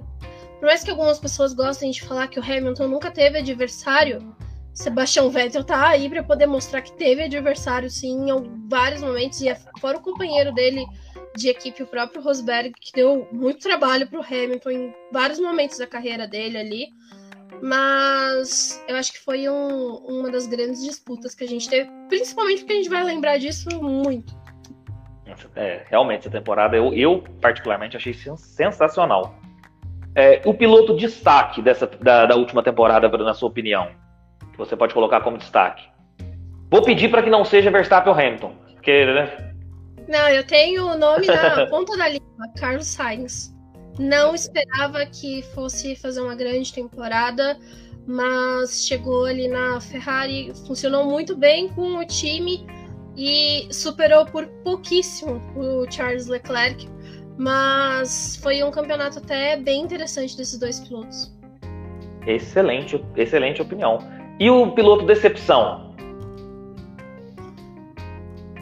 então vou marcar aqui, né? Pedrejar de novo, mas o Bottas, né? Ai, eu fiquei extremamente decepcionada com a temporada do Bottas. Infelizmente, é um piloto que eu esperava mais. O Bottas, todos os anos dele de Mercedes, eu sempre esperei mais do Bottas. Eu sempre achei que ele tinha algo a mais para poder entregar e sempre era a mesma coisa. É, foi, de certa forma, beneficiado em alguns momentos ali na Mercedes com um carro muito dominante, mas que não tinha uma equipe para poder ameaçar. E esse ano que realmente a gente teve aquela disputa ali entre Mercedes e Red Bull, ele se mostrou um piloto muito falho. Também excelente escolha. ah, e a, a, Rafa tá falando aqui, o Ricardo. O Ricardo também foi uma decepção. Mas eu nem vou falar muito dele, não, Rafa, porque senão o Rubens vai ficar triste. O Ricardo, eu tenho, eu tenho uma opinião sobre o Ricardo, é o seguinte. Eu acho ele o piloto mais carismático do grid. E eu acho que o piloto mais difícil de se criticar é o Ricardo, porque ele parece ser gente boa demais da conta. Só que o Ricardo, eu acho que, sabe, todas as vezes que a gente vai fazer uma análise do Ricardo, eles falam: ah, tem que se adaptar com o carro. Ah, ele tem que se adaptar com o carro. Olha, primeiro, eu acho que ele é um piloto experiente. Eu acho que essa questão de tratar o Ricardo como menino também, acho que já se passou. Ele na Renault ah, ele foi mal por causa do. Ele tem que se adaptar com o carro. Ah, ele na, na McLaren. Ah, ele, ele foi mal porque ele tem que se adaptar com o carro. O Carlos Sainz mostrou isso completamente diferente. Ele pegou uma Ferrari lá e já falou: opa, espaço é meu. Então acho que às vezes a gente trata o, o Ricardo igual a gente trata o Neymar, sabe? O Neymar tem 30 anos e a gente fala menino Ney até hoje. Pô, não é menino, ele tem 30 anos, ele tá no. Né? E, e acho, acho que eu tenho essa crítica com o Ricardo, sabe? Tudo é se adaptar com o carro, né? Até quando? Não, mas isso que você está falando é realmente verdade. Eu nem falei do Ricardo porque é praticamente bater em cachorro morto, sabe? é, infelizmente, ele também foi uma grande decepção por conta disso. O cara tem experiência, passou por outras equipes, é, teve uma construção e um apoio ali para poder ser esse piloto. É, todos os times que ele passou sempre apostaram em Ricardo. Na Renault era o Ricardo que ia trazer a vitória. Era ele que ia trazer o pódio. Depois veio para a McLaren, acho que a maior aquisição que o Zac Brown já fez, porque ele queria demais o Daniel Ricciardo. Então, é, é, difícil até de julgar quando a gente tem um Carlos Sainz que super se adaptou em todos os times que ele passou. O Carlos Sainz, infelizmente, a gente não vê as corridas dele, é um piloto super escondido, que a transmissão nem valoriza o trabalho do Sainz mas ele faz ótimas corridas. E o Ricardo, que é o piloto que tem visibilidade, nem sempre entrega. É, obviamente, aquela vitória dele tem muito mérito da vitória, né? Mas a gente também tem que falar que o Lando Norris estava ali como um piloto que não estava. É, tava também fazendo aquela corrida, não deixando ninguém chegar no Ricardo, estava atuando como um segundo piloto um escudeiro, um fiel escudeiro. E também com, e com ritmo até de passar o Daniel Ricardo, mesmo com menos experiência. A gente, isso foi constatado até na telemetria. O, o Norris tinha um ritmo melhor que o do Daniel Ricardo nessa em Monza. Isso é, isso é comprovado. Mas a, a questão, eu acho que a Esther, a Esther foi muito precisa. Sainz é mais consistente. Eu acho que essa questão da transmissão, até fico pensando nisso. Eu acho que a transmissão ela ali é um show business, eles estão preocupados com o espetáculo. E às vezes o piloto consistente, vamos supor, você é rei do P4, você não tem ameaça nem do quinto e nem do ter e não ameaça o terceiro. Realmente, para uma transmissão focar no P4 ali, numa corrida que o, que o cara não, não tá nem sendo ameaçado pelo quinto e nem ameaçando o terceiro, para o espetáculo talvez não seja interessante. Acho que é por isso que talvez a transmissão não foque tanto em pessoas como Leclerc, Sainz, né? Algumas corridas do, Nor do próprio Norris. Né? Eles querem o show, eles querem a ultrapassagem, a disputa, né? E, mas é, é competente. eles até fazem ultrapassagem, porque é o que a gente tava falando, né? Eles surgem em pódios, surgem com resultados bons, e muita gente não sabe nem como é que eles chegaram ali.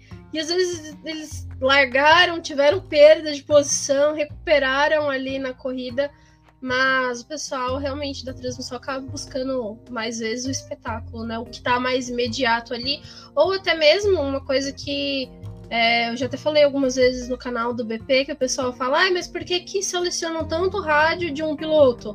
Porque é o piloto que a gente está comentando nas redes sociais, é dele que a gente está falando, então para eles compensa jogar um rádio ali, botar alguma coisa que ele está falando, porque vai também gerar mais comentário de novo em rede social e fica esse, essa troca né, do público com a própria transmissão. Concordo plenamente. E a sua corrida preferida? de 2021? Ah, a GP do Brasil, gente. Foi incrível aquela corrida. Foi um espetáculo ver aquilo. É... Eu fico até feliz de ter ido, porque eu tava com muito medo de ir por conta da pandemia, da questão de se ia estar vacinado ou não. Mas é, eu fico muito feliz de ter ido ao autódromo e ter visto o que o Hamilton fez, assim. Então, final de campeonato foi sensacional sensacional mesmo. Corrida do Brasil foi espetacular. Foi a que eu votei também como a, a minha preferida. E você consegue traçar um melhor momento ou melhores momentos da temporada que você, um melhor momento que te marcou? Olha, eu acho que o GP de Mônaco. o GP de Mônaco foi aquela loucura, né? Que é o Leclerc? O Leclerc brigando pela pole e tudo, e bate o carro, não larga no outro dia. E o Carlos Sainz representando ele no pódio. Nossa, gente, aquela corrida, o erro da Mercedes, ai, tudo. Não, e ele, e ele iria, ele provavelmente venceria em casa, né? E é o que é uma pressão muito grande. Porque certamente Mônaco não permite tantas ultrapassagens, certamente ele poderia, poderia vencer ele mesmo. Você sabe um momento que eu achei muito interessante, que, que me marcou muito? As 11 voltas na briga entre Hamilton e Alonso no GP da Hungria. Meu Deus do céu. O que, que foi aquilo? Impecável Alonso com um carro bem inferior, é, com pneus desgastados, se eu não me engano, e não deixando espaço para o Hamilton de maneira alguma, pegando o traçado correto da pista, 11 voltas até o Hamilton conseguir a ultrapassagem. É, eu vou até te complementar com uma coisa que um piloto que também me surpreendeu esse ano foi o Fernando Alonso, porque eu não imaginava que ele ia ser tão companheiro de equipe do Ocon. Eu achei que ele ia chegar né, nesse retorno com a Alpine e ia ser aquele piloto que ele foi, né, no, nas outras passagens dele pela Fórmula 1 e eu não imaginava que ele realmente ia pegar o Ocon pela mão e também pensar no time, tipo, nas possibilidades que o time tinha de garantir uma quinta posição no campeonato de construtores, que para eles era bom. Aquele momento ali que ele tomou a decisão também de ser o escudeiro do Ocon, o pódio dele, foi um, um cara que é, acho que às vezes para essa geração que está acompanhando o automobilismo agora, que não teve muito contato com o Alonso, viu um pouco do que ele é, do um grande piloto, mas com uma pitada de um pouco mais harmonia, né? De algo que ele não era tanto. O fato do companheirismo dele me surpreendeu muito, mas a pilotagem nunca me surpreendeu. Ele é um gênio, para mim, um dos melhores pilotos de todos os tempos e que às vezes por decisões na carreira e também a parte pessoal comprometeu muito. O Alonso eu digo que é um bicampeão que é é até pecado ele ser bicampeão, ele deveria ter mais títulos. É, é ele é fantástico a pilotagem dele. O Cássio Politi mesmo comentou na, na, última live comigo aqui que ele foi num GP Brasil que no setor que ele estava, todos os pilotos nos treinos, no Qualify, passavam no traçado às vezes num lugar, às vezes no outro, não era tão preciso o traçado, porque você está a 300 km por hora, então e que o único que ele viu que todas as vezes passava no mesmo lugar do traçado que ele estava, assim, impecável, milimetricamente preciso, era o Alonso. que não tinha uma volta que o Alonso não fazia no traçado correto ali. É um piloto fora da curva, fora do. Não, com certeza. Ele é muito preciso, né? E ele é o cara também que estuda, que tenta compreender as coisas. E acho que num ano em que a gente viu que a Alpine internamente estava bem perdida, com várias decisões internas. A gente está vendo essa reestruturação da equipe ainda acontecendo com saída do Prost, com a saída do Marcin, tipo, várias coisas acontecendo. E o Alonso foi aquele ponto central ali que acho que né, não, não é, trouxe uma paz até para a equipe pelos resultados que conseguiram, porque a Alpine também teve corridas bem sofridas esse ano e mesmo assim eles não desanimaram. É, e você falou uma coisa certa, harmonioso. O Alonso está diferente. Ele está ele tá conseguindo manter esse clima harmônico ali na, na, na Alpine. Até porque ele fez essa de fiel escudeiro na Hungria para o Ocon e, o, e pediu para o Ocon retribuir em pódio dele foi no Catar ou foi na Arábia? Acho que foi no Catar, se não me engano.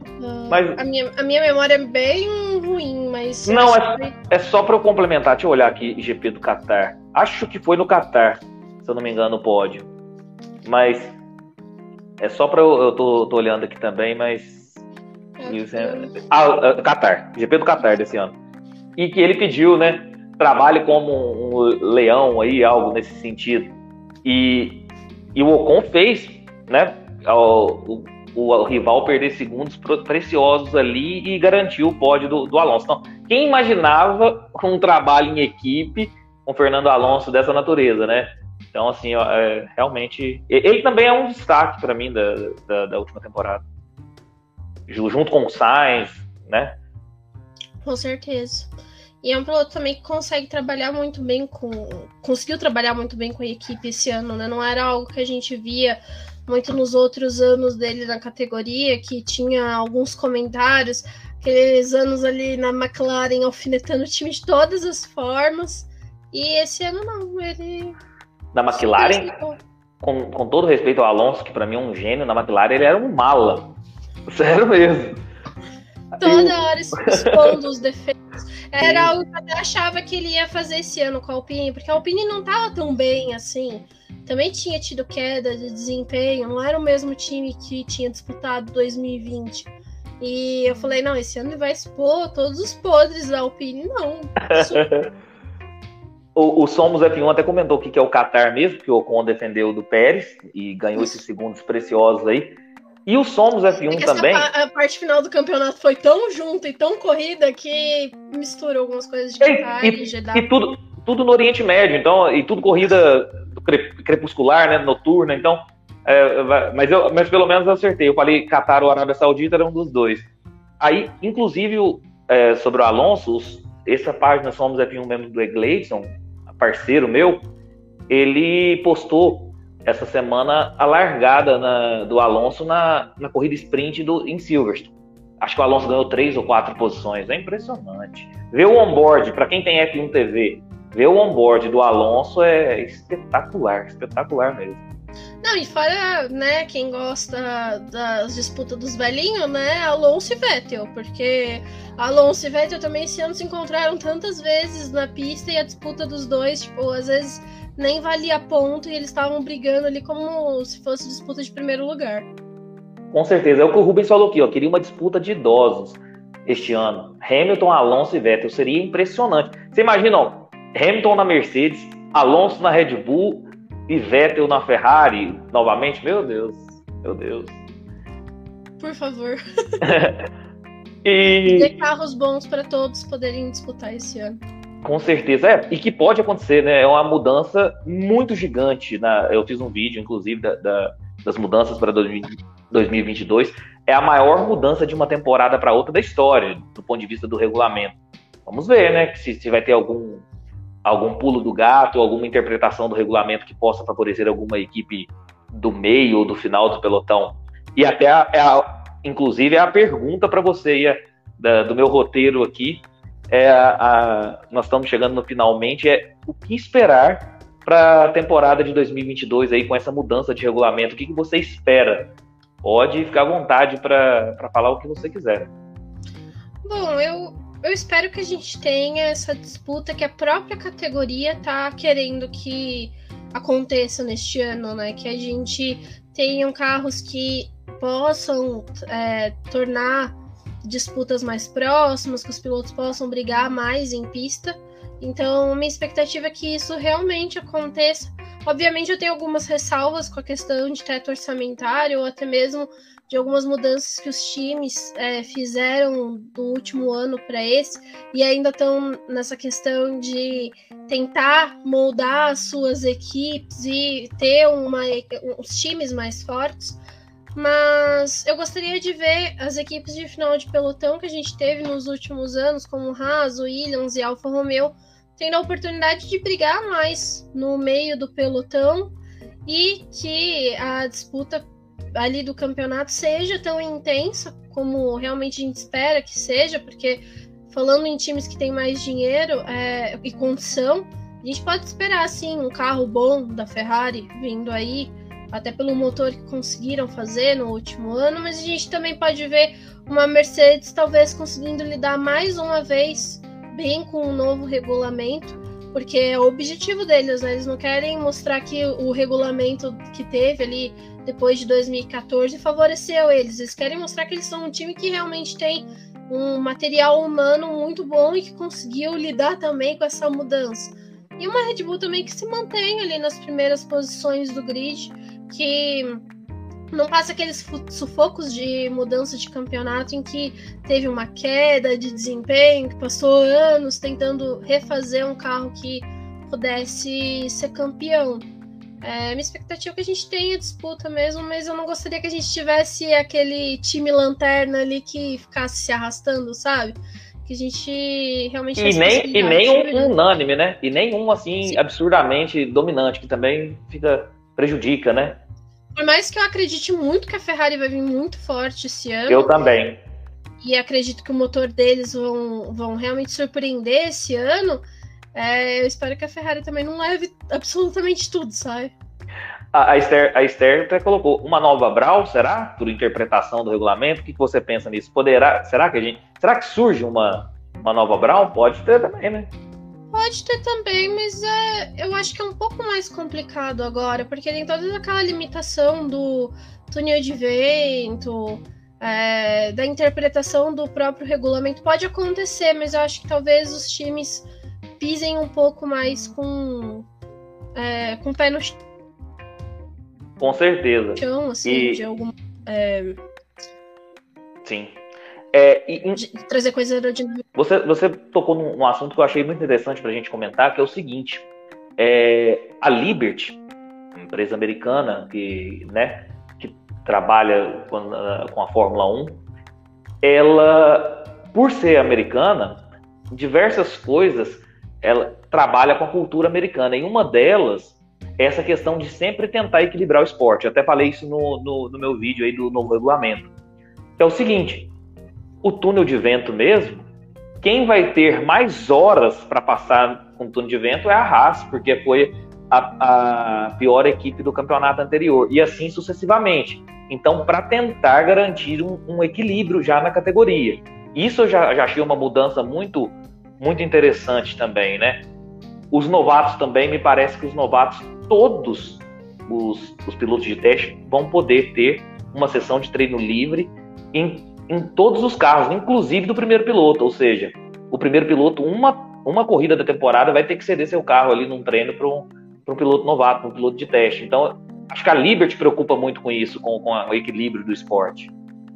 É, para eles a gente tem que lembrar que é interessante ter equipes disputando, né? Sempre ter essa, esse revezamento de forças, até para poder trazer um público que às vezes torce para uma equipe menor, que quer também ter a chance de viver a experiência que os times grandes fornecem.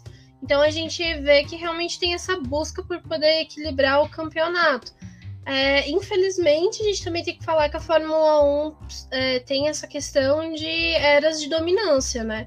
A da Mercedes não foi a primeira, a gente também, mais recente, teve a da Ferrari, também passou por isso, a gente já teve eras em que a McLaren também dominou o esporte.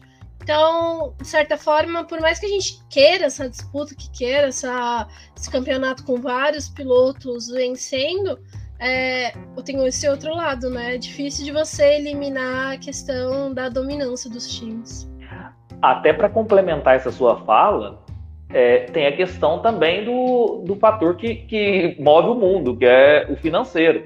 Se eu tenho mais dinheiro, eu contrato profissionais mais qualificados, engenheiros mais técnicos, mais inteligentes, que vão entregar isso isso para mim, entendeu? Então é difícil talvez tirar. A gente quer um campeonato equilibrado, mas a gente tem que analisar de todas as formas.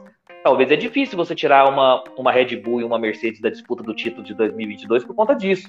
Os melhores funcionários ali estão naquelas equipes. Elas remuneram melhor, têm os profissionais mais capacitados. Né? Então tem tudo isso. Não, e fora o fato que a gente tá falando, né, de uma raça que tem mais tempo de túnel de vento. E agora ela, tudo bem, ela estreitou mais os laços com a Ferrari. Teve o Simone Resta que veio também da Ferrari para poder ajudar a Haas no desenvolvimento do carro desse ano. Mas é um time que não está acostumado a ter esse tanto de gente trabalhando em desenvolvimento do carro e a Dallara que constrói grande parte das peças deles. Então algumas coisas eles não têm nem controle. Então é até difícil de você esperar que uma Haas esteja brigando nas primeiras posições e que seja, como a Esther falou, né, uma nova Brown como alguns até acreditam que poderia ser, porque é meio surreal. Obviamente, pode acontecer? Pode, mas times maiores também têm uma precisão muito maior, porque eles colocam gente para poder destrinchar o regulamento e ler nas entrelinhas, é algo que uma, uma equipe pequena nem tem, né? Até a questão da quantidade de funcionários. Tem equipes, vamos supor, com 200 funcionários, tem equipe com 600 funcionários. Quem pensa mais, quem tem 600 ou quem tem 200? Então, assim, é, né, é bem lógico, na verdade. E essa questão do regulamento, até o, o Cássio até conversou comigo, já está tendo um probleminha ali na questão da asa dianteira, por causa do, do de milímetros ali, ou de quantidade de é, na asa, se é até X ou se é X, entendeu? Então já está tendo esse probleminha ali da, da interpretação na, na, asa dianteira, se é até X ou se é até 4, é, eu não sei o, o termo técnico né, que está lá, ou se é quatro precisamente. Então, já tem toda essa questão aí que as equipes estão trabalhando com essa brecha no regulamento. Então, pode acontecer. Mas acredito que talvez a Haas não, não seja dominante como uma, uma Brown, mas talvez possa ir para o meio do pelotão. Já é um avanço muito grande, né?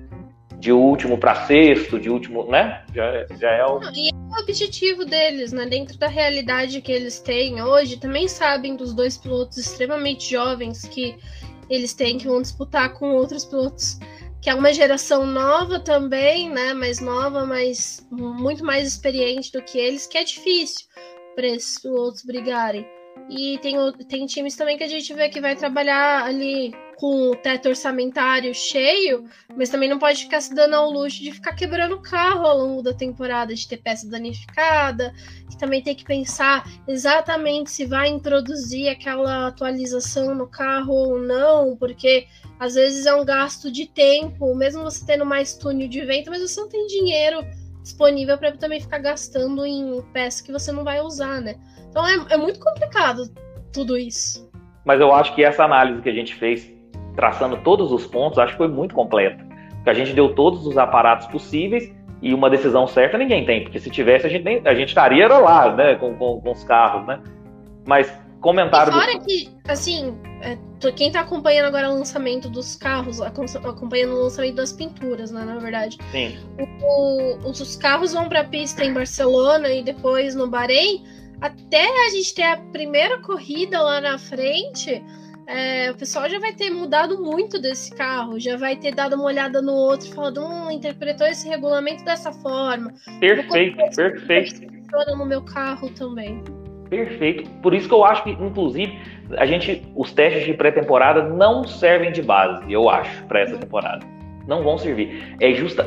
Você foi precisa, mas precisa. Você tem o mesmo pensamento que o meu. Ali, uma equipe vai olhar a outra ali. Igual o Vettel, você gosta muito do Vettel. O Vettel, ele vai para um. ele vai olhando o carro de cima e embaixo, vai olhando por baixo, vai olhando para ver o que, que, tem de diferente. Eu também acho, eu também acho isso. Você foi precisa nisso. E deixa eu comentar, o, o pessoal comentou aqui, o Somos F1, a própria Aston Martin contratou muita gente da Mercedes pagando o dobro profissionais bem fortes, é justamente para tentar ver ter profissional qualificado para um melhor carro aí para 2022. Essa, a Esther, essa taxa de 200 milhões aí para entrar na Fórmula 1 é péssimo para a categoria. É, é, eu também acho assim muito alta, mas eu acho que tem muita gente querendo, entendeu? Eu acho que eles limitam ali. É, acho que se, se a Haas, por exemplo, abandonar a categoria, vai ter umas três querendo entrar, porque também gera muito dinheiro, né? É um, a teoria do risco, né? O investidor ele coloca lá, mas pode ter retorno, né? E, você queria complementar alguma coisa, Débora? Desculpa, eu te cortei. A gente pode dizer até mesmo da própria Aston Martin, né? Tem o. Da Aston Martin, não, desculpa, da Alfa Romeo. Ela renova o contrato anualmente com a Sauber, mas para eles também é até interessante, às vezes, estar tá na categoria pela visibilidade que eles têm na Fórmula 1, que não tem em outras categorias. É até uma questão que a gente tem na Fórmula E. Temos ótimas equipes por lá, ótimas marcas mas a visibilidade da Fórmula E é muito menor do que a da Fórmula 1. Então, eu acho também injusto a questão do valor. Talvez se a gente tivesse um, um, valor um pouco mais abaixo e também outras formas de estimular outras equipes a entrarem seria interessante, porque o grid com 20 carros só é, é, é tão pequeno que quando tipo, abandona dois, três, você já fica com um, tão pequenininho, sabe? Poderiam também dar mais chance de outros times entrarem. A gente sabe que tem equipes que querem entrar, que tem nomes que sempre falam, mas acho que poderia dar um pouco mais de oportunidade para a gente ter um grid maior. Excelente. É, e assim, para finalizar, eu sempre pergunto isso para todo mundo. Curtiu bater esse papo? Curtiu trocar ah, essa ideia?